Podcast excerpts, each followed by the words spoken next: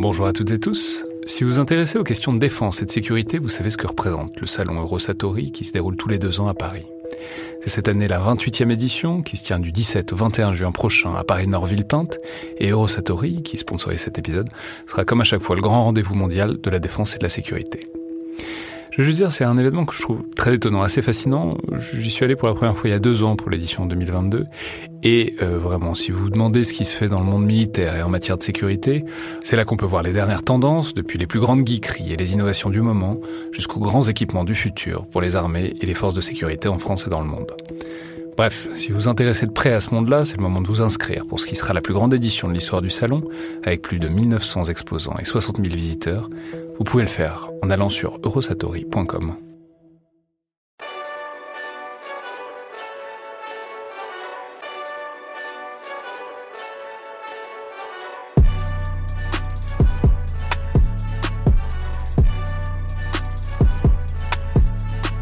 Bonjour à toutes et tous et bienvenue dans le Collimateur, le podcast de l'Institut de recherche stratégique de l'école militaire, l'IRSEM, consacré aux questions de défense et aux conflits armés. Je suis Alexandre Jublin et aujourd'hui j'ai le plaisir de recevoir le contre-amiral Finaz, directeur de l'école de guerre, mais aussi ancien commandant de la marine à Paris, ancien directeur du musée de la marine, ancien directeur du service de recrutement de la marine, pour nous parler donc de quantité de choses, notamment de son parcours, de la marine, mais aussi de l'école de guerre, de ce qu'elle signifie et euh, de ce qui s'y rattache. Donc bonjour et merci beaucoup d'être là, amiral. Bonjour Alexandre. Alors avant tout, je l'ai dit, j'aurais aimé parler un peu de votre parcours. Alors souvent quand, quand je fais ça, euh, la première question que j'aime bien poser, c'est de savoir comment et quand vous avez su que vous vouliez être euh, marin au sens de la marine. Ce que je veux dire, c'est... Bon, vous avez fait forcément l'école navale puisque vous êtes devenu officier, et ensuite il y a tout ce qui vient après, mais est-ce que vous y êtes arrivé par la mer et par le désir d'être en mer, ou est-ce que vous y êtes arrivé par le désir d'être militaire? J'y suis arrivé par le désir d'être marin, certainement pas d'être militaire. Euh, ça, ça me faisait au contraire très très peur. Il se trouve comme euh, un certain nombre de garçons, de filles aussi, mais surtout de garçons, je me suis réveillé un jour en maths sup parce que il se trouve que j'étais malgré moi bon en, maths et qu'on m'avait condamné à faire une école d'ingénieur. Et donc je suis rentré en maths sup, pas du tout pour faire l'école navale, mais là très vite j'ai découvert que j'avais aucune envie de faire une école d'ingénieur. Et il m'a fallu après un peu plus de temps pour me dire que la résolution de, cette équation, du piège dans lequel on euh, on m'avait envoyé, euh, ça passerait par l'école navale, mais j'y suis rentré parce que euh, j'étais condamné à faire une école d'ingénieur et que par ailleurs j'adorais la mer. J'avais fait beaucoup de voile et je me suis dit, bah, ma façon de sortir de ce piège, c'est d'aller à l'école navale et pas dans une école d'ingénieur classique.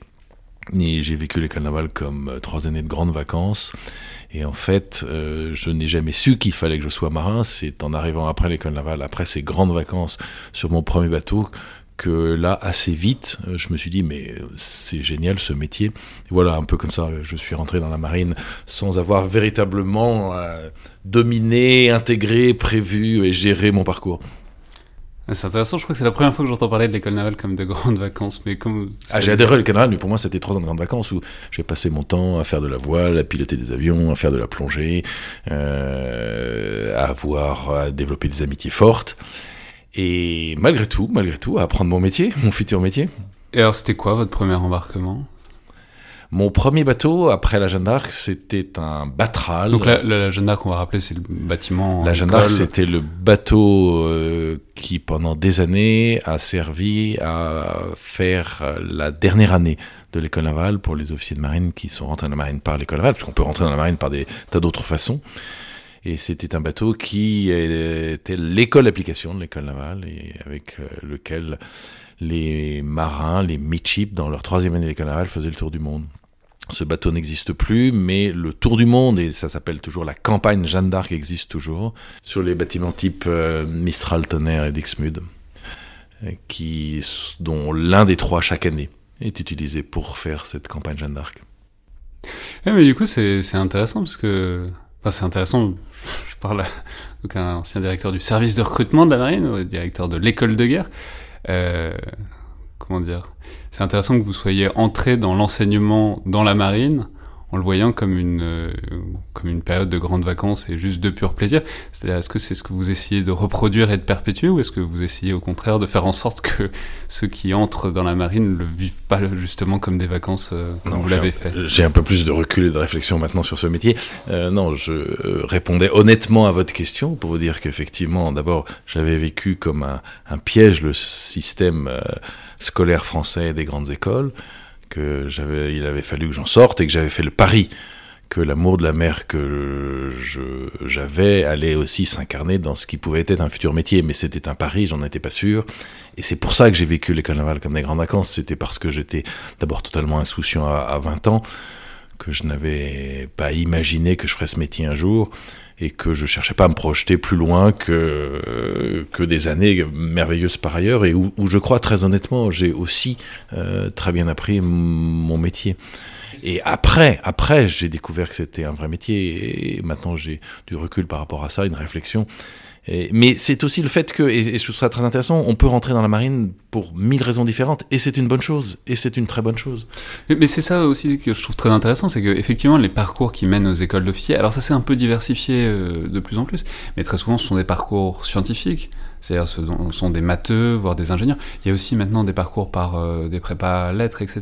Alors, mais, mais, du coup, qu'est-ce que ça fait, disons, ce recrutement et comment on réussit à faire faire ce basculement depuis un métier très technique d'ingénieur, souvent, vers un métier qui est quand même euh, au-delà de ça, quoi. Alors, évidemment, le métier de métier de marine n'est pas qu'un métier technique, mais c'est un métier technique également. C'est pour ça qu'une partie d'entre nous, pas tous, mais une partie d'entre nous, les marins, sont destinés à, suivre des études scientifiques. L'école navale est une école d'ingénieurs, parce que, en particulier pour ceux qui vont être les chefs de service de ces grands bâtiments de combat, qui vont ensuite les commander, la compréhension du fait technique est nécessaire. Euh, lorsque vous êtes, par exemple, euh, ce qui a été mon cas, spécialisé, dans la lutte anti-sous-marine, euh, vous avez à gérer des sonars, ce sont des monstres de technologie extrêmement compliqués. Si vous n'avez pas des notions scientifiques suffisantes, vous ne pouvez pas être le bon chef de service anti-sous-marin d'une frégate ou d'un sous-marin nucléaire d'attaque. Et donc ce fait technique est indispensable et c'est pour ça qu'une partie d'entre nous, pas tous, mais une grande partie d'entre nous, et donc, je le répète, en particulier ceux qui vont être les chefs de service de nos bâtiments de combat, puis les commandants de ces bâtiments de combat, il est nécessaire qu'ils aient une formation d'ingénieur. Mais il se trouve que ce métier ne se euh, résume pas à cela, et heureusement, donc il a des tas d'autres facettes ce qui permet d'une part à d'autres marins qui ne sont pas des scientifiques de pouvoir y trouver euh, un métier qui les intéresse, et puis ce qui permet à ceux qui euh, ont cette partie scientifique en eux et qui ont compris qu'ils avaient à maîtriser ce domaine-là, euh, de ne pas être que cela, et parce que c'était aussi un métier de marin, hein, et c'est avant tout, et ça restera toujours un métier de marin, et puis c'est un métier d'hommes et de femmes qui sont venus là pour commander les autres, commander les hommes et les femmes qu'on leur confie, ce qui est une très belle chose. Moi, j'ai toujours considéré que ce n'est pas la seule façon de servir les autres, mais commander les autres, c'est l'une des plus belles façons de servir les autres. je vous ai interrompu du coup tout à l'heure puisqu'on est parti sur une voie tangente par la Jeanne d'Arc, mais donc en sortant de l'école puis après la Jeanne, euh, qu'est-ce que c'était votre Donc mon premier bateau est un bateau qui était stationné à Fort-de-France et qui naviguait aux Antilles. Euh, c'était un batral, un bâtiment de, de transport de troupes qui avait la particularité de pouvoir plager pour effectivement ensuite euh, permettre à une compagnie de l'armée de terre euh, de débarquer sur une plage. Il se trouve qu'à l'époque, euh, parce que les anciens patrouilleurs avaient été désarmés, que les nouveaux patrouilleurs qui, se sont appelés les P400 n'étaient toujours pas arrivés, le Francis Garnier, mon bateau, a, été un peu le seul bateau de la marine pendant deux ans aux Antilles, à l'époque où moi j'y étais. Et donc on a fait un peu toutes les missions que la marine devait faire, ce qui évidemment était une époque très très intéressante euh, pour moi. Par, en particulier, nous avons passé beaucoup de temps sur le Maroni parce que c'était à l'époque de la guerre civile au Suriname. Alors le Francis Garnier était un peu trop gros pour patrouiller sur le Maroni, donc on remontait avec la marée montante jusqu'à Saint-Laurent-du-Maroni. Donc le fleuve Maroni, on va dire que c'est un fleuve qui donne en Guyane. Qui, et c'est le fleuve qui fait la frontière entre la Guyane française et le Suriname. Et il se trouve que la guerre civile au Suriname à cette époque avait provoqué un certain nombre d'exactions de la part du gouvernement et en particulier toute la partie euh, donc ouest du Maroni et tous les villages surinamiens qui étaient sur cette rive-là étaient plutôt favorables à la guérilla.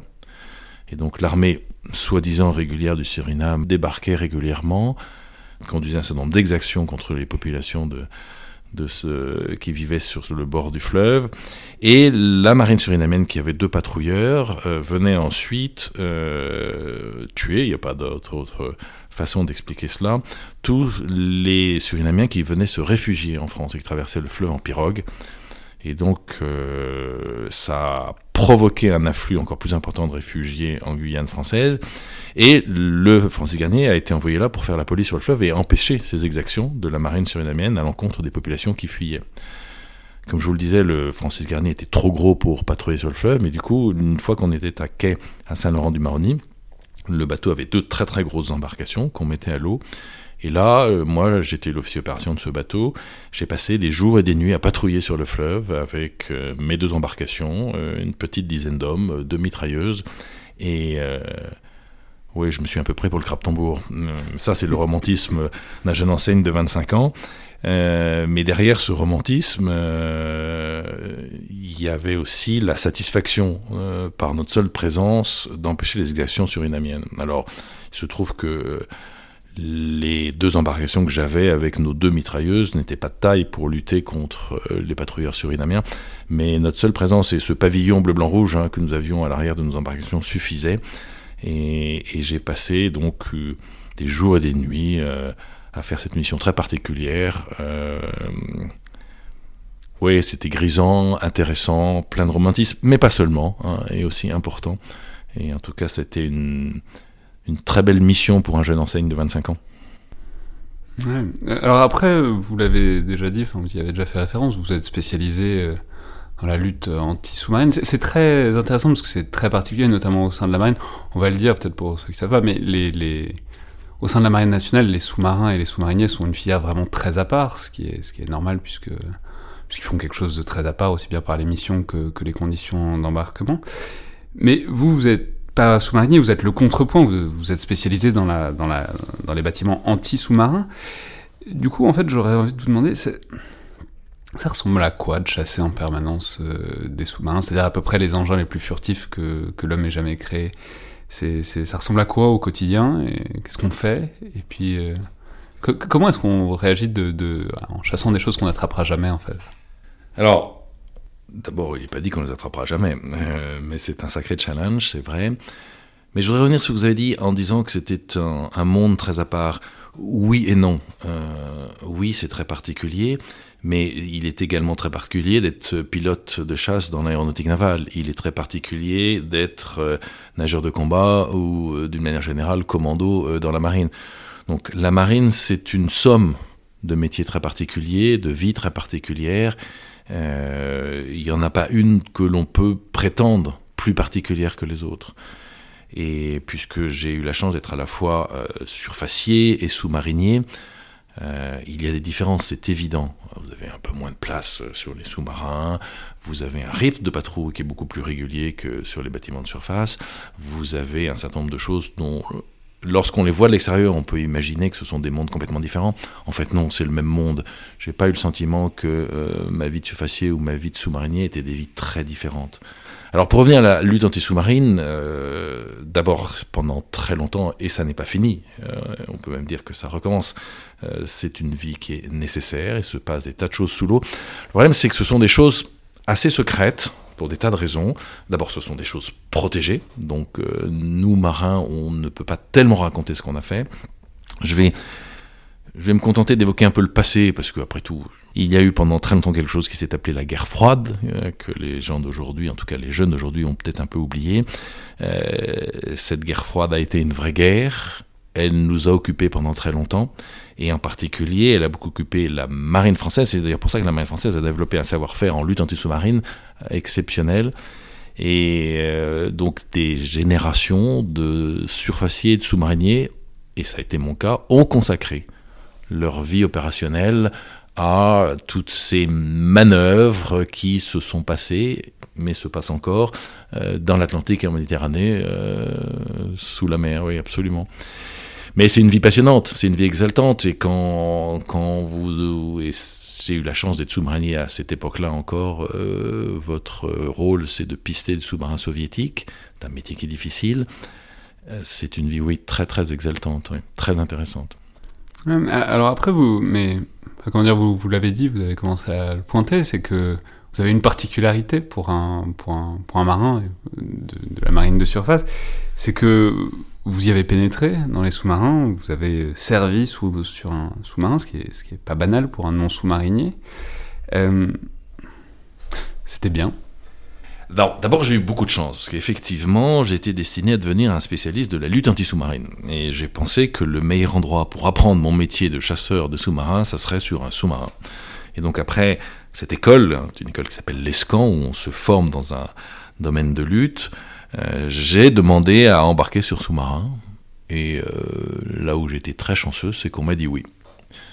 Et puis ma deuxième chance a été que euh, assez vite sur ce sous-marin où pourtant au début on a regardé le surfacier que j'étais avec un peu de recul, et je suis dans la litote quand je dis ça, euh, ils se sont dit qu'après tout on pouvait être surfacier et pas complètement crétin. Et en fait je suis devenu l'officier opération de mon sous-marin et donc j'ai fait quatre patrouilles sur d'abord l'émeraude puis le saphir qui non seulement ont été passionnantes, euh, en particulier dans ses responsabilités. Donc l'émeraude et le saphir, on va dire, ce sont des sous-marins nucléaires d'attaque. Ce sont, deux sous-marins nucléaires d'attaque euh, de la marine française, euh, de l'ancienne génération, qui est en train de disparaître, puisqu'on a une nouvelle génération qui arrive qui s'appelle le Barracuda. Le premier sera lancé, enfin j'espère, au service actif l'année prochaine ou, dans moins de deux ans. Il s'appellera le Suffren. Et j'ai passé deux années merveilleuses donc sur l'émeraude et sur le saphir non seulement passionnante, comme je vous l'ai dit à une époque où en plus euh, il se passait beaucoup de choses sous l'eau et entre les soviétiques hein, et, euh, et, les occidentaux et en particulier la marine française avec des vrais enjeux euh, politiques et stratégiques très importants, même si on n'en parle pas beaucoup. Et en plus, ça a été deux années qui m'ont appris à devenir un vrai chasseur de sous-marins à la fois un chasseur et quelqu'un aussi qui sait travailler avec les sous-marins, parce que comme je vous le disais, c'est très important, on ne travaille pas tout seul contre les sous-marins ennemis, on a aussi avec nous des sous-marins, des bâtiments de surface et des avions de patrouille maritime. c'était quand ces deux années?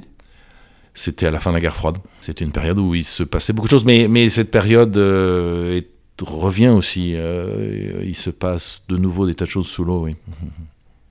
Mais donc c'était bien? J'ai vécu ces années euh, comme euh, des années absolument passionnantes, exaltantes, et oui, que j'ai adoré, oui, absolument. Non, mais même les conditions, vous en parliez un peu, vous disiez qu'il n'y a pas tant de différence que ça, je veux dire, sur le plan large, mais concrètement, euh, dans un sous-marin nucléaire d'attaque en plus, on est vraiment très. Il y a beaucoup de promiscuité, il y a beaucoup de claustration, ah, et ça fait des choses particulières à un équipage. Vous êtes les uns sur les autres, les officiers euh, dorment euh, dans ce qu'on appelle la chambre à 5, mais c'est un compartiment de train, hein, c'est pas plus. Si vous voulez lire, vous êtes quasiment obligé de vous mettre sur votre banette parce que vous n'avez pas de place où vous asseoir. Vous voulez travailler, généralement vous travaillez debout et, votre banette, c'est votre euh, bureau. Et pour les officiers, les quelques placards où vous êtes censé mettre euh, vos caleçons et vos chaussettes, en fait, vous y avez mis la documentation du bord, donc euh, non, vous n'avez pas beaucoup de place. Mais ce sont des contingences que vous oubliez vite parce que le quotidien est tellement passionnant et les enjeux sont tellement grands que oui, toutes ces contingences euh, ne sont pas très importantes. Et puis, évidemment, que, vous venez de l'évoquer, c'est aussi ça qui crée une vie d'équipage extrêmement forte, et elle aussi très enrichissante et exaltante. Mais du coup, il y, a un souvenir que vous gardez, une image en tête de, votre embarquement sur, euh, sur un SNA, à quelque chose qui, qui vous resterait en tête en disant que c'était ça votre vie de sous-marinier, oh, J'ai beaucoup plus que des images. Hein. Je, la majorité des instants de ces deux années, je, ne les ai pas oubliés. Mais si vous me demandez de, de sélectionner euh, parmi tous ces souvenirs un plus que les autres, je dirais que c'était assez vite dans les premiers jours de navigation euh, sur l'émeraude, ou après euh, une période à quai, quand je suis arrivé, où je me suis un peu demandé, justement, compte tenu de l'accueil que les sous-mariniers faisaient du surfacier que j'étais, et compte tenu du fait qu'au début, je n'avais pas de responsabilité importante sur le bateau, ce qui se comprenait parfaitement d'ailleurs, puisque je ne connaissais pas cet univers, je me suis quand même dit, est-ce que j'ai eu raison de venir là euh, Et puis... Euh, Vous voulez dire coincé dans une boîte sous l'eau avec des gens qui ne veulent pas forcément là Oui, exactement. Et, avec, a priori, pas de responsabilité importante à avoir. Euh, donc, je me suis dit, j'ai peut-être eu tort de demander à venir là. Il se trouve que donc la première semaine de navigation, pendant un exercice d'interception de bâtiments de surface, il y a eu un incendie réel à bord, un incendie sur dans le compartiment machine, l'un de nos moteurs a pris feu. Ça, c'était pas un exercice, c'était réel. Il faut bien savoir qu'un incendie sur un bateau, c'est toujours dangereux. Sur un sous-marin, c'est encore plus dangereux et très très vite, ça peut très mal se terminer. Et là, j'ai vu, puisque j'étais encore un petit peu spectateur, j'ai vu le commandant qui était en train de conduire l'engagement pour euh, torpiller le bâtiment de surface contre qui on s'entraînait, torpiller effectivement. Euh, le commandant se retournait vers le second et lui dire Je poursuis l'engagement, occupe-toi de la lutte contre l'incendie et donc imperturbable, le commandant a poursuivi euh, son engagement, alors que ça n'était qu'un exercice. Et le second est allé à l'arrière du sous-marin. Alors là, c'était pas un exercice, c'était vraiment la vie réelle pour s'occuper de l'incendie, que d'ailleurs, effectivement, sous son autorité, l'équipage a maîtrisé assez vite. Euh, là, je me suis dit, ouais, ok, je suis content d'être là, j'ai compris pourquoi je suis venu là. Euh, ce sont des vrais pros, ce sont des vrais guerriers. Euh, je regrette pas. Hmm. Et ensuite, du coup, quand vous avez fait surface euh, métaphoriquement, c'est-à-dire quand vous êtes retourné, quand vous êtes sorti du, SNA, euh, ça vous a aidé à faire votre métier de, sur une frégate ah, en sous-marine? il, est certain que passer deux ans sur un sous-marin nucléaire d'attaque, en plus en ayant la chance d'en devenir l'officier opération, ça fait de vous le meilleur des officiers de lutte anti-sous-marine d'une frégate anti-sous-marine, ça c'est certain. Ça a été une chance inouïe, je vous dis à la fois dans mon métier de chasseur de sous-marins ensuite, et puis aussi quand je suis devenu, euh, quelques années plus tard, le commandant de la Touche-Tréville, donc une grande frégate anti-sous-marine, et que j'ai dû travailler avec des sous-marins qui étaient sous mes ordres, euh, il est évident que ça m'a permis euh, de travailler avec eux bien mieux que si je n'avais pas suivi ce parcours, c'est évident. Il y a eu des moments douloureux. Hein. Il, se trouve que il y a eu un accident sur l'émeraude avec 10 morts, dont le commandant. Euh, c'était mon équipage, euh, c'était le cycle qui suivait mon, départ. Euh, je peux vous dire que, alors que je n'étais plus à bord, ça a été bah, pour l'ensemble de notre communauté, hein, celle des sous-marines évidemment, la marine dans son ensemble, mais pour les gens comme moi qui avaient navigué sur ce bateau et qui, six mois plus tôt, étaient en mer, en patrouille, avec ces hommes qui sont morts sur l'émeraude. Ça a été des moments forts. Il y a eu une voie d'eau sur l'émeraude alors que le bateau euh, naviguait à, une immersion assez profonde et en remontant en toute urgence, euh, ça a déclenché une explosion euh, dans le compartiment euh, machine et par un hasard extrêmement malheureux, il se trouve qu'il y avait une inspection de tranche à ce moment-là, donc le commandant et neuf autres des marins étaient dans ce compartiment où normalement il n'y a personne, à part les rondiers de temps en temps, à ce moment-là, et hélas, cette explosion et, avec euh, euh, l'expansion de vapeur extrêmement rapide et, brûlante dans le compartiment les a malheureusement tués tous les, tous les dix. Et du coup, vous pensez qu'il y a... Et donc il y a une conscience de fragilité de la vie supplémentaire sur un sous-marin C'est pas une conscience de la fragilité de la vie supplémentaire, mais c'est la conscience qu'il euh, faut être extrêmement professionnel. Il faut, et d'ailleurs c'est l'une des grandes vertus des sous-mariniers dont je pense le reste de la marine devrait, alors s'inspire, mais plus encore, euh, les sous-mariniers ont cette exigence de connaître l'ensemble du bateau. Les sous-mariniers connaissent tout sur leur bateau, euh, ils sont capables de faire quasiment la totalité des tâches, et ils ont la conscience aiguë, plus encore que les autres euh, marins, que euh, si à un moment donné ils font quelque chose mal, ils risquent de le payer très cher, très vite. Et donc c'est une exigence de professionnalisme encore plus grande. C'est d'ailleurs l'une des choses que j'allais chercher dans ce monde-là, et que je suis ensuite allé diffusé euh, sur les bateaux que j'ai eu la chance de, commander ensuite. Et dernière question là-dessus, mais juste même au niveau du vécu, enfin je veux dire, vous êtes marin et en surfacier, donc enfin on voit le ciel, on voit la mer, on sent le bruit des vagues, etc. Ça, vous ça fait quoi de rester plusieurs semaines, voire plusieurs mois euh, enfermé euh, vraiment dans un bocal où on voit rien, quoi? Alors D'abord, euh, sur un bâtiment de surface, on est aussi enfermé. L'idée, euh, c'est pas la croisière s'amuse, un bâtiment de surface. D'ailleurs, il vous a pas échappé que les bâtiments de surface modernes, il n'y a plus de hublot. Hein. Donc, de toute façon, sur un bâtiment de surface, une grande partie de l'équipage, indépendamment de ceux qui, euh, dont le métier les conduit à faire du quart à la passerelle, une grande partie de l'équipage ne voit pas la mer et le ciel non plus sur les bâtiments de surface. Donc là encore une fois de plus, ça n'est pas si différent que ça. Oui, mais c'est nouveau ça. Et d'ailleurs, c'est intéressant de savoir comment. Si, oh, ça fait longtemps que même, même sur les bâtiments de surface, il y avait des hublots, une partie de l'équipage, euh, ceux qui travaillent à la machine ou ailleurs, mettaient pas forcément très souvent le museau dehors. Hein, donc, euh, puis vous savez, quand vous êtes dans l'Atlantique Nord l'hiver, euh, vous mettez pas le museau dehors très souvent, hein, quelle que soit l'architecture de votre bateau. Et puis deuxième chose, euh, un sous-marin, certes c'est un cylindre fermé dont on n'ouvre pas les fenêtres, euh, je le confirme, euh, parce qu'en plus de toute façon il n'y en a pas. c'est une bonne idée. C'est néanmoins un bateau, et c'est un bateau qui est dans l'eau. C'est un bateau qui donc ressent l'environnement en permanence, et en plus il se trouve qu'un sous-marin ça écoute.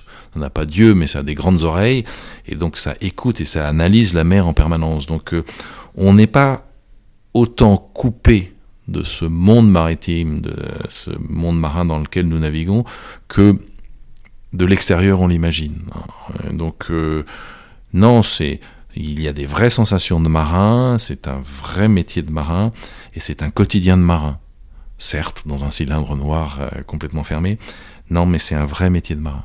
On est en mer, on le sait en permanence, on vit avec la mer, Bon, en plus, ceux qui font, euh, qui sont chefs de quart, et c'était mon cas, il se trouve que sur un sous-marin nucléaire d'attaque, on revient assez souvent à l'immersion périscopique, on sort le périscope, et donc on peut voir la Lune, on peut voir les étoiles, j'ai même vu des dauphins au périscope, donc euh, on, entend le monde maritime, alors pour le coup on l'entend très fort. Hein les cachalots amoureux, les crevettes claqueuses.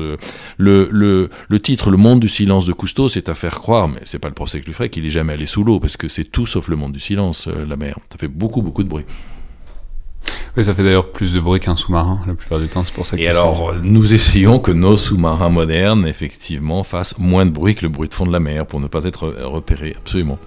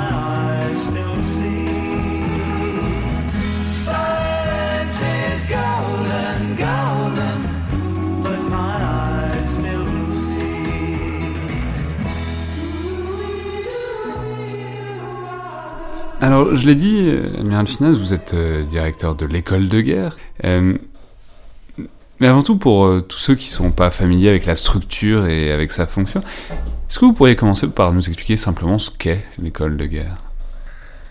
Alors l'école de guerre, peut-être que la manière la plus simple de décrire ce que c'est, c'est par cette métaphore suivante et toute simple.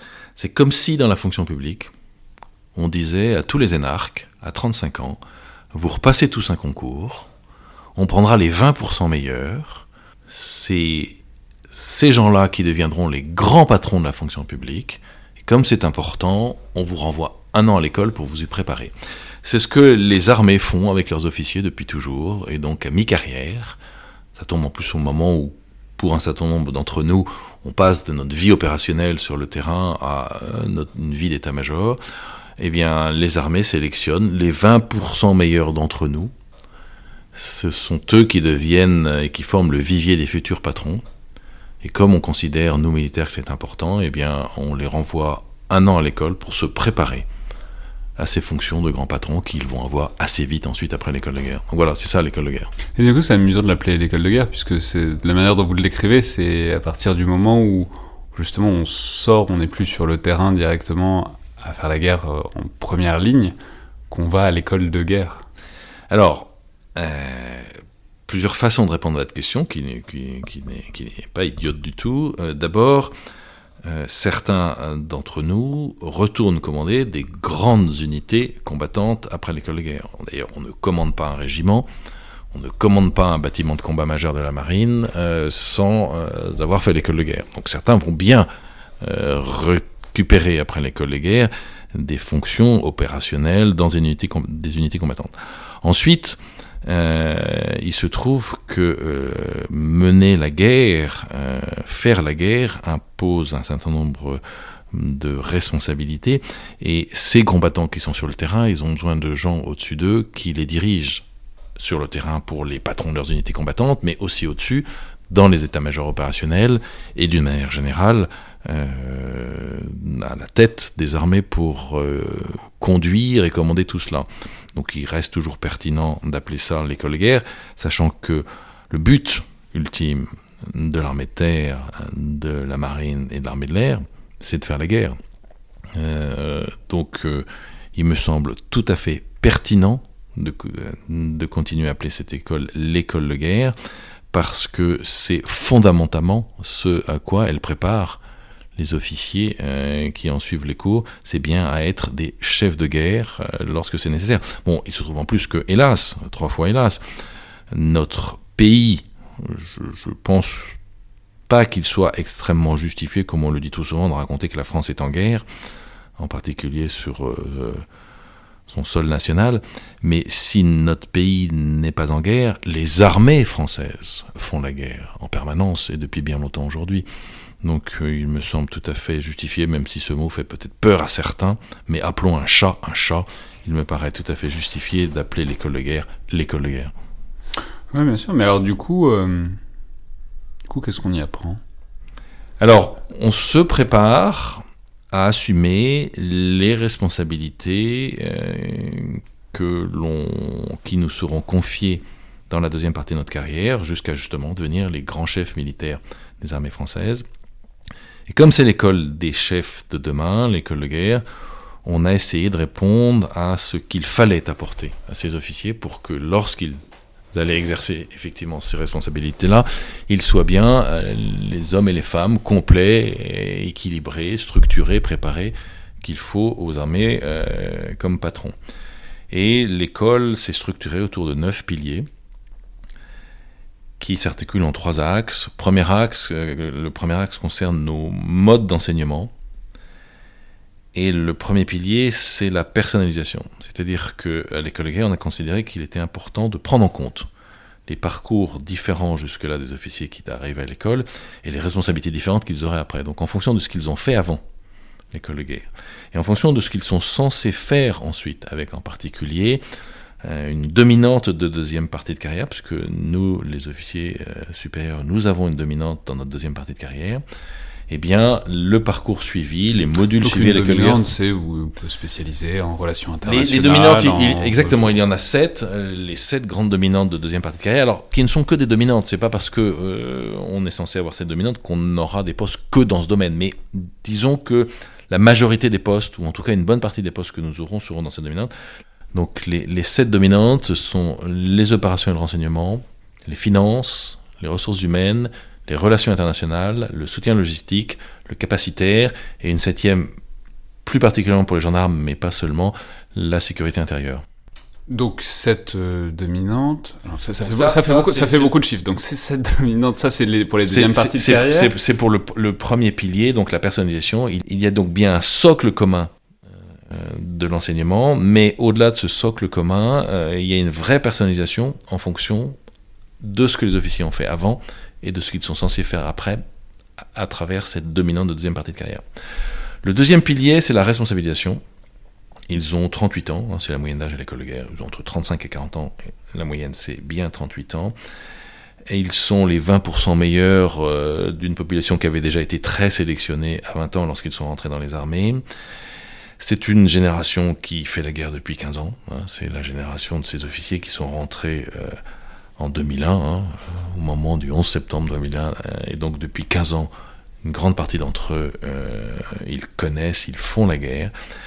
C'est une génération très intéressante, de grande qualité ce ne sont pas des petits garçons et des petites filles, ce ne sont pas des élèves, et donc euh, cette responsabilisation, c'est le deuxième pilier, la deuxième euh, caractéristique fondamentale de l'école de guerre. Troisième pilier, toujours pour terminer avec ce premier axe et celui de nos modes d'enseignement, c'est euh, l'ouverture. Il se trouve que nous, les militaires, nous ne connaissons pas la société civile. Nous la servons, mais nous ne la connaissons pas. Ce qui est normal parce que lorsque on court euh, sur les crêtes afghanes ou dans les sables du Mali, lorsqu'on est sous l'eau dans son sous-marin ou dans son cockpit de rafale, la société civile, on ne la croise pas, on ne la rencontre pas. Alors, à 35 ans, ne pas connaître la société civile, c'est pas encore dramatique, en tout cas ça n'est pas un péché. Lorsqu'on est devenu l'un des grands chefs militaires, si on n'a toujours pas compris et parce qu'on ne l'a pas euh, croisé, pas rencontré, pas étudié, là, ça devient grave et c'est même un vrai péché. Et donc l'école de guerre, c'est vraiment une année pour s'ouvrir sur la société civile, la connaître, et en particulier le monde de l'entreprise, que l'on connaît nous militaires encore moins. Et l'une des réponses pour cette ouverture, là encore, ça n'est pas la seule, mais c'est peut-être la plus emblématique, c'est la présence d'auditeurs civils à l'école de guerre. Et donc depuis 4 ans maintenant, il y a des auditeurs civils euh, en nombre conséquent. Dans l'actuelle promotion, ils sont 55 il nous apporte cette société civile que jusque-là on n'a pas rencontrée, alors qu'on la sert, paradoxe étonnant. Et donc voilà, c'est le troisième pilier, l'ouverture. L'axe suivant euh, pourrait être qualifié d'axe euh, correspondant à la substance de notre enseignement. Le quatrième pilier, c'est l'école de guerre est une année pour mieux comprendre le monde et comprendre le monde tel qu'il est véritablement, pas tel que nous militaires nous aimerions qu'il soit. Et c'est pour ça qu'un certain nombre de cycles de conférences sont là pour ça. Et l'année commence avec une conférence sur le Big Bang, parce que je pense qu'il est important qu'on sache d'où nous venons. On commence par le commencement. Quoi. Exactement, la conférence suivante est sur cette grande colonisation qui n'est pas connue, mais qui est probablement la seule colonisation qui ait marché dans l'histoire de l'humanité, c'est euh, Homo sapiens qui quitte l'Afrique à 70 000 ans et qui va coloniser l'ensemble de la planète. Bon, on s'arrête pas à Homo sapiens, rassurez-vous, on va plus loin. Mais voilà, il y a une vraie nécessité, c'est l'une des, exigences euh, majeures de l'école guerre de travailler pour mieux comprendre ce monde dans lequel ensuite ils vont inscrire leur action. Le pilier suivant, euh, il s'agit de maîtriser le fait militaire. Qu'est-ce que j'entends par cette expression? C'est que de très en amont, euh, la structuration des grandes organisations internationales comme l'ONU, l'OTAN, l'UE, jusque complètement en aval le fait que dans sa tranchée, le fantassin, avant de partir à l'assaut, il a bien dans les mains un fusil d'assaut qui va lui permettre euh, d'exercer euh, sa mission, eh bien comment ce fusil d'assaut est-il arrivé dans ses mains? Comment il a été a-t-il été conçu? Comment a-t-il été financé? Comment ce financement s'est-il inscrit dans les problématiques financières de quelque chose qui s'appelle le ministère des Armées? Comment ce ministère des Armées lui-même s'inscrit dans quelque chose qui s'appelle l'État français, qui lui aussi s'inscrit dans des réalités plus grandes comme par exemple l'Union européenne? Voilà, toutes ces problématiques politiques, économiques, financières, d'organisation qui font que le, le terrien dans son char, le marin sur son bateau et l'aviateur dans son avion peuvent effectivement mener les missions qu'on leur confie. Ça, c'est maîtriser le fait militaire. Sixième pilier, commander les opérations, c'est d'ailleurs celui-là, et ça sera un peu en écho à la question que vous m'avez posée tout à l'heure sur cette appellation d'école de guerre, c'est celui-là qui fait que nous nous appelons l'école de guerre. Commander les opérations, tous les officiers de l'école de guerre ne commanderont pas des opérations, mais euh, c'est le but des armées et c'est la culture commune qu'il est nécessaire d'avoir. Donc il y a euh, une partie importante de l'armée, de l'année, pardon, qui se consacre à cette préparation des futurs chefs au commandement des opérations. Et enfin, le dernier axe que l'on pourrait qualifier d'axe de, l'essence de, de notre enseignement. Septième pilier, c'est une année pour qu'ils apprennent à se connaître eux-mêmes et qu'ils travaillent sur eux-mêmes pour être, parce que c'est très important, pour être les chefs complets et équilibrés dont nous avons besoin. Et en plus, ça tombe plutôt bien, euh, ce moment dans notre carrière, à 38 ans, à mi-carrière. C'est un beau moment pour se poser ces questions-là. Euh, qui suis-je vraiment? Qu'est-ce que j'aime faire? Qu'est-ce que je fais bien naturellement? Qu'est-ce que j'ai plus de difficultés à le faire? À 20 ans, si vous regardez le nombril, vous vous attaquez pas à la, falaise et vous appareillez pas. À 50 ans, surtout chez les hommes, euh, nous les mecs, on est un peu encaqués dans nos, dans nos égaux, c'est probablement trop tard. Donc 38 ans, c'est un bon moment pour faire ça. Le huitième pilier, qui est très très important, c'est aussi l'une des options de l'école de guerre, c'est une année pour penser autrement. Ils sont les patrons de demain, ils auront euh, à résoudre des problèmes qu'on ne connaît même pas aujourd'hui, pour lesquels euh, il faudra inventer des solutions nouvelles. Et donc il faut s'y préparer. Il faut se préparer à pouvoir sans cesse penser autrement. Je dis bien pouvoir sans cesse, ça ne veut pas dire sans cesse penser autrement. Lorsque vous avez euh, pour des problèmes connus, des recettes éprouvées, il faut utiliser les recettes éprouvées pour résoudre ces problèmes connus.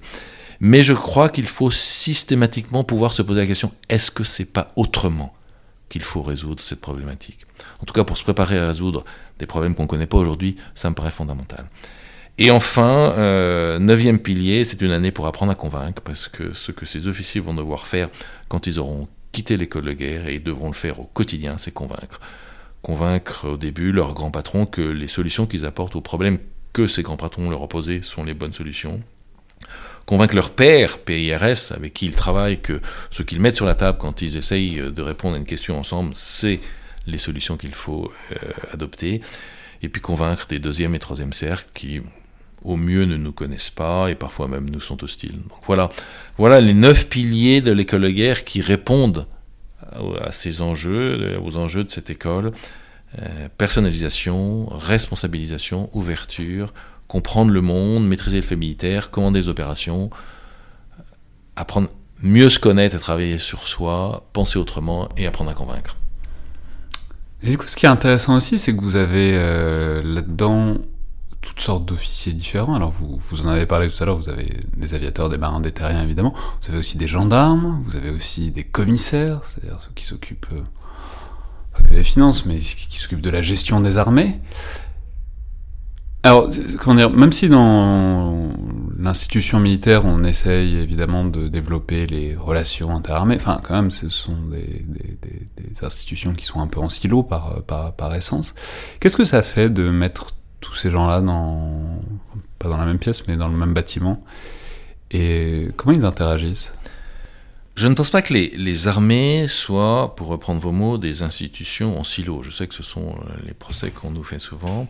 En revanche, les armées sont des piliers très importants euh, qui doivent à la fois apporter au système leur culture propre, et en particulier en n'oubliant jamais que la culture de milieu est fondamentale. Le jour où on l'oubliera, nous ne serons plus capables d'exercer les missions qu'on nous confie, mais qu'en revanche, effectivement... C'est-à-dire la culture de milieu, c'est-à-dire bah, pour un marin connaître la mer. Exactement, et pour un aviateur euh, maîtriser le fait de voler dans les airs, et pour euh, un officier de l'armée de terre être capable euh, d'agir aussi bien dans les sables du désert que sur les crêtes euh, des montagnes, comme je l'évoquais tout à l'heure dans une de mes réponses.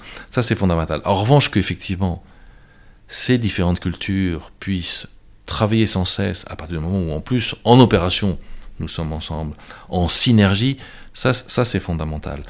Euh, et donc, pour cela, l'école de guerre est le moment probablement le plus emblématique dans nos carrières où nous pouvons à la fois nous rencontrer, apprendre à, nous connaître, échanger sans cesse. Et c'est pour ça qu'il y a une double exigence à l'école de guerre pour les officiers qui sont là. D'abord une exigence de curiosité insatiable à l'égard des autres armées. C'est une année pour que euh, le marin connaisse mieux l'armée de terre et l'armée de l'air. C'est une année pour que l'aviateur connaisse mieux l'armée de terre, la marine et la gendarmerie, et aussi les directions et services, parce que comme vous l'avez évoqué, il y a des officiers des différentes euh, directions et services. C'est absolument fondamental et l'une des nombreuses exigences qu'il rencontre pendant ces années, c'est celle de cette curiosité insatiable pour les autres armées. La deuxième exigence, mais qui est la sœur de, celle-là, c'est qu'ils aient tous le goût, l'envie et le talent pour être aussi, de manière permanente, des ambassadeurs de leur propre armée. Parce que s'ils ne sont pas capables d'être des ambassadeurs de leur propre armée, cette curiosité insatiable qu'ils doivent avoir à l'égard des autres armées ne pourra pas être nourrie. Et donc c'est vraiment ce, ce, double mouvement permanent qui doit être développé à l'école de guerre, découvrir les autres armées et faire découvrir sa propre armée. Ça marche bien, ça marche même très bien. Euh, il est évident que l'école de guerre, c'est dans notre carrière le meilleur moment, ou en tout cas le lieu et le moment où notre esprit interarmé est le plus fort. Avec l'espoir que justement, euh, conduit à son apogée, cet esprit interarmé ensuite ne disparaîtra pas, ou s'il devait s'éroder, euh, s'érode le plus lentement possible. C'est difficile de faire disparaître les taquineries entre armées et les... les, les... taquineries, c'est pas grave, parce que lorsque c'est dans un bon esprit, euh, de connaissance mutuelle, d'estime mutuelle et d'amitié forte, les taquinerie, au contraire, c'est plutôt une construction là où c'est plus compliqué, c'est quand justement on, sort de ce champ de l'amitié et de l'humour, et parfois euh, la vraie vie après l'école de guerre est plus ingrate, mais justement c'est une exigence supplémentaire pour que à l'école de guerre cet esprit interarmé soit le plus développé possible. vous, l'avez dit, euh, l'objectif de l'école de guerre, c'est de faire des chefs de guerre. Mais du coup, enfin, on a bien vu, vous nous avez expliqué très en profondeur ce qu'était, ce que vous appreniez, enfin, en tout cas les, directions générales que vous essayez de donner à, l'enseignement. Et plus fondamentalement, euh, vous, pensez que ça s'apprend d'être chef, et spécialement d'être chef de guerre? Alors oui, bien sûr que ça s'apprend. Oui, bien sûr également, nous n'avons pas tous les mêmes talents. Mais d'abord, d'une manière générale, bien au-delà de la problématique du chef de guerre, la performance, pour une tâche quelle qu'elle soit, la performance peut s'atteindre par des tas de chemins différents. Ça, c'est le premier commentaire que je pourrais faire pour répondre à votre question. Et donc, des talents différents, des parcours différents, des apprentissages différents peuvent conduire à une même performance, à un même niveau de performance. Et donc, quel que soit notre talent initial, quels que soient nos parcours, il y a bien évidemment un apprentissage. Bien évidemment. Et donc, pour ceux qui, pendant 15 ans, ont été des chefs sur le terrain, ont conduit des hommes, ont risqué leur vie avec ces hommes, ont porté la mort, bien souvent aujourd'hui pour cette génération, il y a un apprentissage supplémentaire à faire parce que lorsqu'on devient patron à une autre échelle des armées, il y a de nouvelles choses à comprendre, à assumer, à dominer, et quels que soient nos dons initiaux pour cela, bien évidemment, si on s'y prépare, si on le travaille, si on est aidé, si on a des exemples, bon ou mauvais, parce qu'on peut aussi, hélas, apprendre par le contre-exemple, eh bien on progresse et on se prépare à mieux assumer les responsabilités qui nous seront confiées ensuite. Donc bien sûr qu'il y a un apprentissage. Non mais du coup c'est aussi... Euh, c'est aussi le fait que l'école de guerre, elle soit à Paris, quoi. C'est-à-dire, euh, par définition, du coup, vous extrayez des chefs, des officiers de leur milieu, quoi. Vous les mettez à Paris, où ils apprennent des choses, euh, donc en, en déconnexion, même s'il y a des embarquements, il y a des, il y a des visites euh, dans d'autres armes que la leur. Mais du coup, qu'est-ce qu'on apprend dans un... Qu'est-ce qu'on apprend dans une école comme l'école de guerre qui qu'on ne pourrait pas apprendre, disons, dans, son métier. quoi. D'abord, une partie des guerres qui vont mener dans la deuxième partie de leur carrière euh, seront des guerres parisiennes. Et donc, ils ont à apprendre. Euh, Vous voulez dire des guerres d'état-major? Les guerres d'état-major, ils ont à comprendre ce que c'est que l'État, les jeux et enjeux euh, qu'on y rencontre, euh, ce qu'il faut défendre, ce qu'il faut pousser, ce qu'il faut protéger. Et donc, euh, c'est pas inutile d'avoir une vision de la vie parisienne pour comprendre tout cela. Bon, il se trouve que Paris a un autre mérite, C'est aussi l'un des inconvénients de la France, mais il se trouve lorsque vous voulez trouver facilement des enseignements euh, de, grande qualité dans des tas de domaines variés, c'est plus facile d'être euh, à Paris qu'à Mourmelon. Hein. donc euh, Paris a des avantages. les écoles qui sont à l'étranger ou en France euh, un peu plus perdus dans la Cambrousse ou ailleurs ont beaucoup plus de difficultés pour retrouver les professeurs de qualité dont ils ont besoin. Donc à Paris, c'est pratique, c'est une chance d'être à Paris. Quand en plus c'est dans un lieu aussi euh, beau, prestigieux que l'école militaire, c'est une deuxième chance. Donc non, c'est une bonne chose pour l'école de guerre d'être à Paris, euh, parce que c'est facile de trouver des intervenants, quels que soient les champs, les domaines que l'on va faire traiter à ces intervenants. Ça fait partie, en plus, je crois, du parcours de ces officiers qui euh, ont plus connu euh, l'écume de la mer, euh, les nuages, hein, ou le sable ou la rocaille, de pouvoir comprendre ces enjeux-là, de comprendre ce que c'est que l'administration française, de comprendre ce que sont les enjeux politiques. Lorsque vous êtes au beau milieu de l'océan Atlantique sur votre bateau, vous pouvez vite ne pas saisir l'ensemble des enjeux politiques. Euh, donc, euh, non, c'est une chance pour l'école de guerre d'être à Paris. Up in the morning and out to school. The teacher is teaching the golden rule. American history and practical math. You study them hard and hoping to pass. Working your fingers right down to the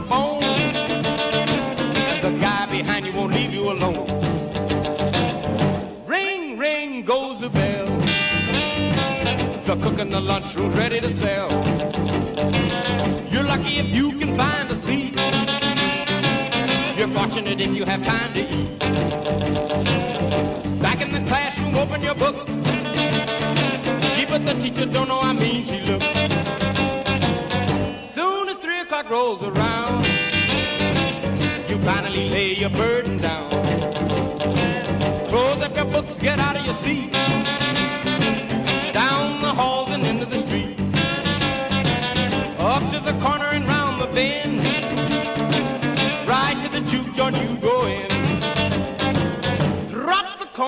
Into the slot. You gotta hear something that's really hot.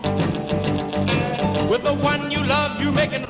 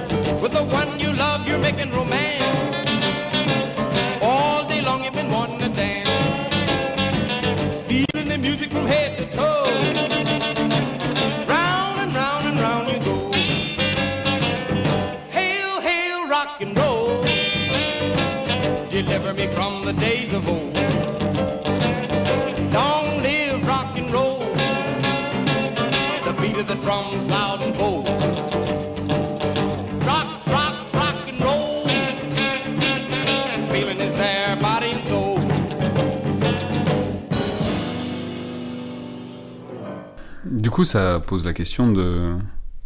En fait, ce que vous décrivez, c'est aussi une école euh, qui doit. Enfin, c'est pareil à ce que vous disiez aussi dans l'enseignement. C'est une école d'ouverture vers autre chose que l'armée. C'est évident, et, d'ailleurs c'est pour ça que l'école guerre aujourd'hui, dans la réflexion que notre pays mène sur la haute fonction publique, l'école guerre est très souvent évoquée, elle est étudiée, c'est parce qu'il y a dans tout ce que nous faisons, je le crois, euh, des choses très intéressantes à, observer, peut-être même à répliquer pour ce qui pourrait être par ailleurs l'école de la haute fonction publique. Sauf que nous, on a en particulier, pas seulement, mais en particulier, ce pilier qui est celui du commandant des opérations et qui est notre marque et qui nous différencie euh, de tout autre modèle. Mais il y a évidemment chez nous, dans cette école des chefs de demain, des tas de choses qui sont intéressantes, pas seulement pour notre communauté, oui absolument, mais elles sont nécessaires pour notre communauté aussi. Ouais, mais alors du coup, ça fait... En fait, ça fait longtemps que votre parcours est orienté vers la formation des, des soldats, des marins et des officiers. Vous avez, vous avez commandé un bâtiment école, vous êtes occupé des ressources humaines, puis euh, vous avez commandé le recrutement de la marine. Maintenant, évidemment, vous êtes à l'école de guerre. Mais euh, dès lors, qu'est-ce qui vous intéresse là-dedans? Qu'est-ce qui vous motive non Enfin, qu'est-ce qui... Parce que c'est une vraie focalisation de votre parcours. Voilà. Ah non, c'est pas la focalisation. C'est euh, le fait que j'ai commandé un bâtiment école. Euh, il se trouve que c'était le premier type de bateau qu'on pouvait commander dans la marine. Euh, j'ai eu la chance de commander le Tigre quand j'étais encore un, jeune enseigne. Et ce sont des espèces de gros patrouilleurs dont la mission, effectivement, de former les chefs de quart de la marine. Et donc, déjà, ce qui m'intéressait, c'était de commander un patrouilleur à 25 ans et pas à 45. Donc, et puis, il se trouve qu'il avait en plus cette très belle mission de former les chefs de cadre de la marine, mais euh, ça n'a pas fait de moi un spécialiste euh, de l'enseignement, et je ne retrouve finalement l'enseignement qu'à la fin de ma carrière, bien plus tard. Euh, et lorsque je me suis occupé de ressources humaines, je me suis occupé d'abord de politique de ressources humaines, donc ça n'était pas seulement focalisé sur l'enseignement. Lorsqu'ensuite j'ai été le directeur du service de recrutement de la marine, bah, mon métier était de recruter, il n'était pas de former. Et, rien qu'en vous racontant ça, et, vous avez évoqué tout à l'heure une partie des autres euh, euh, responsabilités que j'ai pu exercer dans la marine, je crois que le premier intérêt d'une vie d'officier de marine, mais je dirais la même chose hein, pour les officiers d'armée de terre ou l'armée de l'air, euh, c'est que nous passons notre temps à avoir et à exercer des métiers différents. Et c'est bien tous ces métiers si différents qui font le premier intérêt de notre carrière. Alors euh, ensuite, qu'est-ce qui me motive aujourd'hui dans les fonctions que j'ai? D'abord, je pense que euh, avoir la mission de préparer les officiers qui ont été sélectionnés pour être les chefs de demain à être les chefs dont nous avons besoin, c'est évidemment une mission exaltante avoir la chance et je dirais même l'honneur de côtoyer au quotidien ces officiers qui sont d'une immense qualité c'est un bonheur professionnel quotidien. Euh, et puis il se trouve en plus que les, les hasards de ma carrière ont fait que je suis arrivé à l'école guerre à un moment où il a fallu conduire une réforme importante de l'école. Et donc il est certain que ça aussi, euh, cette exigence de réforme, cette aventure de la réforme est une aventure qui m'a euh, profondément motivé et que j'ai beaucoup aimé, oui, absolument. Mmh. Et qu'est-ce que pas, qu'est-ce que vous avez appris, mais si vous aviez un conseil à donner à vous-même il y a quelques années, euh, quand vous avez commencé à recruter, à former, à travailler vraiment la matière première de l'armée qui est le personnel, voilà, qu'est-ce que ce serait? Alors, ce que je dirais, mais c'est pas un conseil que je m'appliquerai à moi-même parce qu'en fait j'en suis tellement convaincu que c'est pas la peine mais c'est ce qui me paraît la, plus, la chose la plus importante c'est d'avoir confiance. D'avoir confiance euh, dans les générations qui nous suivent. Euh, ça me paraît absolument fondamental mais j'ai toujours été convaincu de cela donc euh, c'est pas un conseil que est nécessaire que je m'applique à moi-même. Mais mais c'est quand même la réponse que je vous fais parce que c'est ce qui me paraît le plus important euh, c'est ça l'expérience, c'est que. Ben oui, je veux dire, je veux même vous dire, si s'il y avait une différence entre les générations qui nous suivent par rapport à la nôtre, c'est que elles sont mieux que nous. Mais donc euh, tous ces procès qu'on fait souvent, vous savez, euh, la génération X, la génération Y, la génération Z, sont des procès qui me qui m'horripilent et qui sont complètement débiles. quand on quand on zappe, puisque c'est un un procès qu'on fait souvent à, ces jeunes générations. Quand on zappe, c'est parce que le programme n'est pas intéressant. Et qui est responsable du programme C'est la génération d'avant. Donc euh, tous ces procès, je les trouve euh, iniques. Et si on devait les faire, c'est à notre propre génération.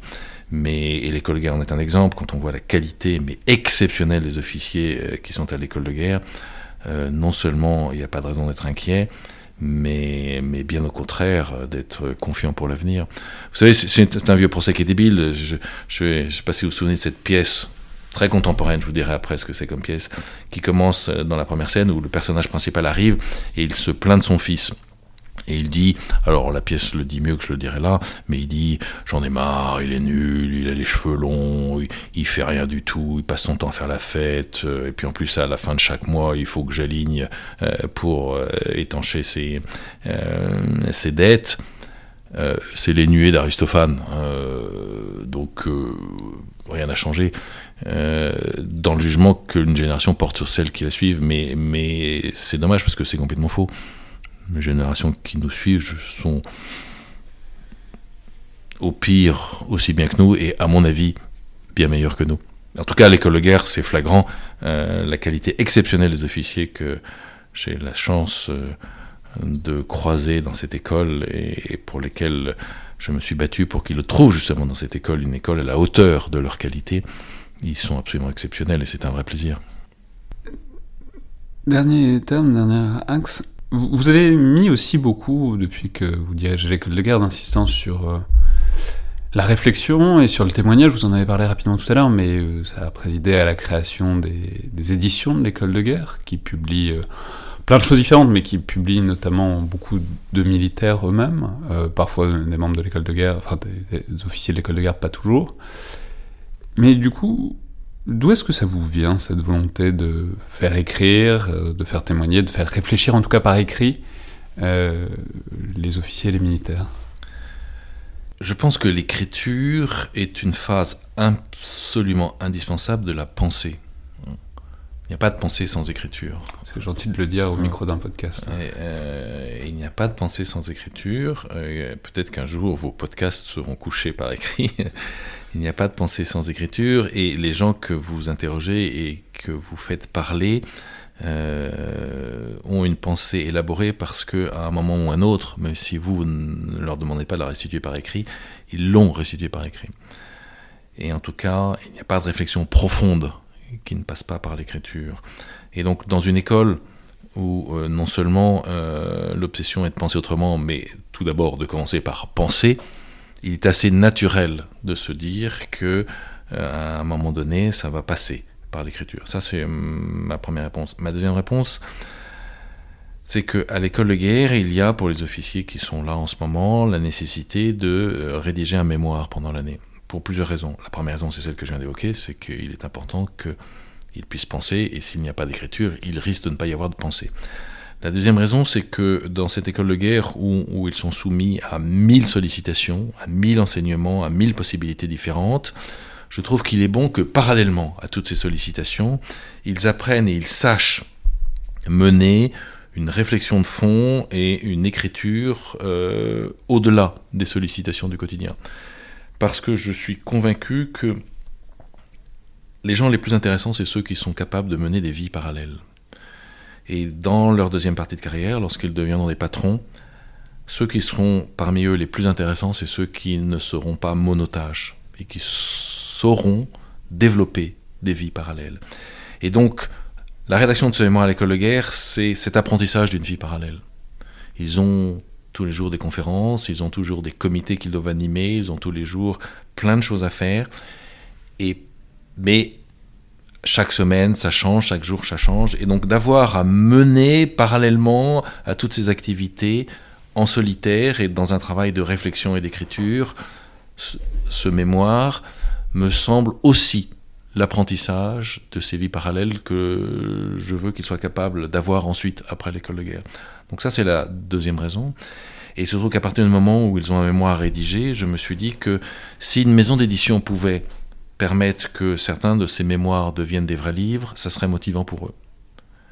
Et puis à partir de là, à partir du moment où cette maison d'édition existait, il se trouve que moi j'en suis convaincu, c'est un cadeau fait par l'école de guerre aux armées en général, puisque maintenant les armées ont leur propre maison d'édition, qui n'est pas encore très connue, mais qui est une maison d'édition de très très grande qualité, avec beaucoup d'exigences. Et puis enfin, troisième cible d'auteur, puisque cette maison d'édition existe et qu'avec ses euh, six collections, elle euh, couvre euh, un spectre extrêmement large, elle devient aussi une maison d'édition intéressante pour des auteurs de la société civile qui écrivent sur des sujets qui, nous intéressent. Donc voilà un peu, si vous voulez, brièvement, les raisons et l'historique de cette jeune maison d'édition. C'est pour toutes ces raisons-là que nous l'avons lancée parce que c'est intéressant pour les officiers euh, de l'école de guerre, parce que c'est intéressant d'une manière plus générale pour l'ensemble des armées, et parce que c'est intéressant pour la société, parce qu'elle trouve là aussi un lieu où elle va pouvoir euh, réfléchir, exprimer, euh, écrire sur des sujets importants. Merci beaucoup, C'est moi qui vous remercie. C'était donc le collimateur, le podcast de l'IRSEM, l'Institut de recherche stratégique de l'école militaire. Je vous rappelle que toutes vos suggestions et vos remarques sont les bienvenues. Vous pouvez nous les envoyer, notamment sur la page Facebook ou Twitter de l'IRSEM. Et n'oubliez pas, abonnez-vous, notez, commentez le podcast, notamment sur iTunes, puisque ça aide euh, beaucoup à le faire connaître. Merci à toutes et tous, et à la prochaine fois.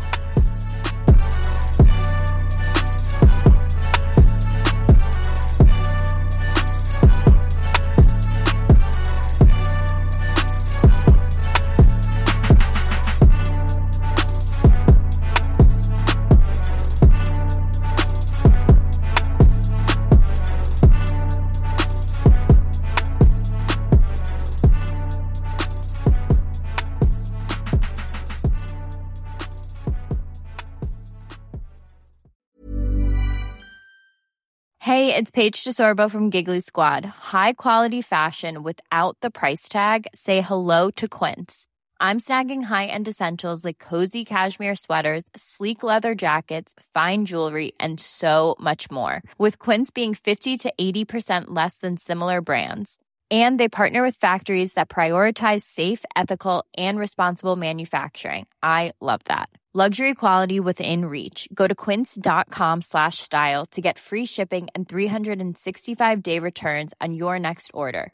Quince.com slash style.